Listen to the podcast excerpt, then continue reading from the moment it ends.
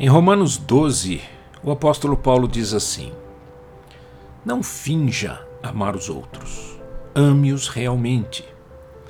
Odeie o que é errado, segure-se firmemente no que é bom, ame os outros com afeição genuína e tenha prazer em honrar um ao outro. Veja, o amor é uma arma e uma defesa. É uma arma contra a indiferença e a hipocrisia, é defesa contra a frieza e o abandono.